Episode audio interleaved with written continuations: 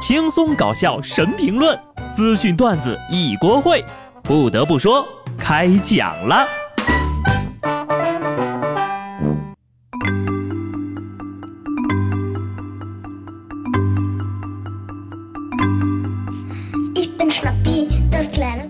Hello，听众朋友们，大家好，这里是有趣的。不得不说，我是机智的小布。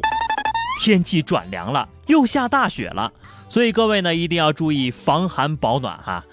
但是呢，我觉得哈，这个大家冬天呢尽量还是不要穿黑色的羽绒服，尤其是那种泛亮光的，因为离远了一看呢，你仿佛就像穿了一身黑色的垃圾袋。不过呢，这个垃圾袋黑色的啊，也分穿在谁的身上。比方说，我穿这黑色垃圾袋的效果，那可比大胖强多了。他要是穿上啊，那就是黑色的塑料编织袋。哎，对了，前两天合肥拦高铁的罗女士的处罚结果出来了哈。警方表示，罗某的行为涉嫌非法拦截列车、阻断铁路运输、扰乱了铁路车站列车正常的秩序，违反了铁路安全管理条例。公安机关责令罗某认错改正，并对罗某处以两千元的罚款。昨天上午呢，罗女士在接受记者采访的时候也表示，跟所有的网友、铁路工作人员、那趟列车的乘客们诚恳的道个歉，自己那天的行为确实很过激。现在知道道歉了啊？哎，我还以为拦高铁是件很严重的事儿呢，才罚了两千块钱，这个价格呀，应该属于大众消费了吧？一分钟还不到一千块。而且还没有拘留，这趟车的乘客的时间也是真不值钱呐。你说你拦高铁拦了四分钟哈，就浪费了全车乘客几个小时啊，这才两千块，您觉得够吗？严重性啊，其实已经够了，但是我不能理解啊，为什么处罚的这么轻？这样罚酒三杯的处罚，恐怕以后还会有人去拦火车吧？您要是不相信啊？无独有偶，智障年年有。不知道为啥这两天就特别多。昨天又有一段视频在网上流传，视频中一女子呀，同样在阻拦高铁发车。事发列车呢是从兰州开往上海的，在停靠在宝鸡南站的时候，一女子突然就拦在了车厢门口，想阻拦列车发车。是因为这女的呀跟丈夫在车上吵架，而后她丈夫呢在列车停靠在宝鸡南站的时候，突然就下车了。女子想让丈夫回到车上。所以呢，就拦在车厢门口。最终呀，在车站民警的要求下，这女子下车就和丈夫去处理矛盾了。列车正常发出，并未受到影响。看看，又是堵高铁门，又是为了老公，怎么着？你们这是共享老公了？对违规者的容忍，就是对守秩序的人的残忍，就是对下一个违规者的放任。这就是老师的榜样作用。本来没有人能想到有这种操作。现在全都学会了吧？都是老师教的好啊！这已经是第二次发生这样的情况了啊，还没有引起国家的重视啊。为了防止此类事情再次发生，我国必须马上立法禁止结婚。不过，要是听完下面这事儿啊，我估计禁止结婚也救不了让火车等等他的智障。南京铁路解放接警。说男子称自己在高速路上可能赶不上车了，让民警通知火车站等他二十分钟。民警拒绝男子后呀，这哥们儿还急了，说赶不上火车，经济损失你来赔偿吗？你们怎么就做不到呢？我要投诉！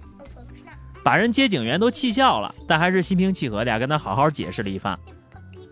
这是不是假新闻啊？世间难道会有这样的智障？还是我崇高的道德水准限制了我的想象力呀？小伙子呀，你说你要是能有一个会扒高铁门的老婆，那不就不用打幺幺零了？两千块钱就能等几分钟呢？二十分钟怎么了？多出点钱呗，不算事儿。要是你这打电话都能解决问题的话，那我也得报警了。我就报警，让领导给我涨点工资呗。所以啊，我们就看出来了，这有些人为了进局子也是绞尽脑汁啊。说哈尔滨有一男子因打架被警方拘留了。他弟弟喝完酒之后呢，非常思念哥哥，就想啊，我还给这嘎喝酒呢，大哥在那里头受苦，我要进去看看他。于是呀，他当即就下楼砸坏了十多辆汽车，希望警察能将他抓走，并且陪伴他的哥哥。结果呀，令弟弟懊悔的是，警方给他抓了之后呢，就关押到了另一个看守所了。中国版越狱第一季第一集，全剧终，棒打鸳鸯丧天良，我与我哥共存亡。故事还没开始就已经结束了。警察同志，你们怎么不按剧本来呀？但愿人长久，隔狱共婵娟吧。看到没有，这人和人之间的信任比纸还薄呢。不过呢，下面这警察和逃犯的故事就显得暖心多了。一月三号，陕西下了一场大暴雪，渭南民警在夜里巡逻的时候呀，发现一个冻得浑身发抖的男子，于是就把他带回了派出所，买来了食物，递上了热水。一开始呢，这男子是一言不发。过了一会儿，一直沉默的男子被民警打动，说了一句：“我要自首。”我感受到了惊喜，所以也要让你觉得意外。逃跑是不可能逃跑的，这辈子都不会逃跑。里面个个都是人才，说话又好听，超喜欢在里面的。不论犯了什么罪，在法律面前，即便犯错，也会被当作人来看待和处罚。可是你一味的逃避，只会如履薄冰，夜不能寐，过着非人的生活。还不如像这位大哥一样，面对自己的错误，给自己一个重新再来的机会。暖心吧？这才是真正的寒冬送温暖，还是互相送的？想必下面这兄弟啊，也是感受到了派出所的温暖呢。前两天，芜湖一男子被口头传唤到派出所。这哥们儿还没进门呢，就拿起扫帚簸箕打扫卫生。民警就纳闷了呀，问他干嘛要这么勤快呀？这男子回答呀：“脑子转快点儿，有点眼力劲儿，可以留下一个好印象。”隔着网线都能感受他强烈的求生欲望啊！你以为是见丈母娘啊？啊，还勤快点，斗智斗勇呢？老实交代啊，是不是看上哪个警察叔叔了？不过呀，小伙还挺有眼力劲儿的。以后常来玩哈。节目的最后是话题时间哈，上期节目我们聊的是承包你一月份笑点的一件事儿。听友于青青说，小布可以承包我一年的笑点，哼，明年的我也承包了。听友曾经的那些事说，前两天坐地铁，然后途中上来一对母女，一个小萝莉特别可爱，站在我后面啊，手上就拿着一个魔法棒，嘴里絮絮叨叨的。我要把你变成世界上最帅的男人！说完就用魔法棒指着我，我回头尴尬的一笑，谁知道那小萝莉叫起来了：“妈妈快看，我会魔法了！”哼，这魔法肯定失败了，有我在，你只能是第二帅。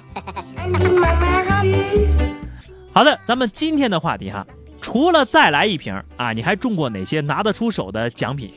各位幸运儿，欢迎在评论区留言。关注微信公众号 DJ 小布，或者加入 QQ 群二零六五三二七九二零六五三二七九，来和小布聊聊人生吧。下期不得不说，我们不见不散，拜拜。